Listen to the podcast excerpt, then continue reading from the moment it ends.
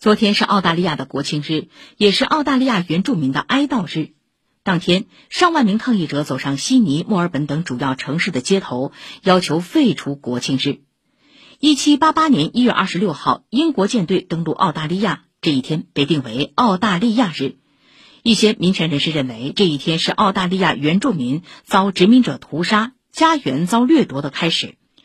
近年来澳大利亚每年的国庆日都是庆祝与抗议并行。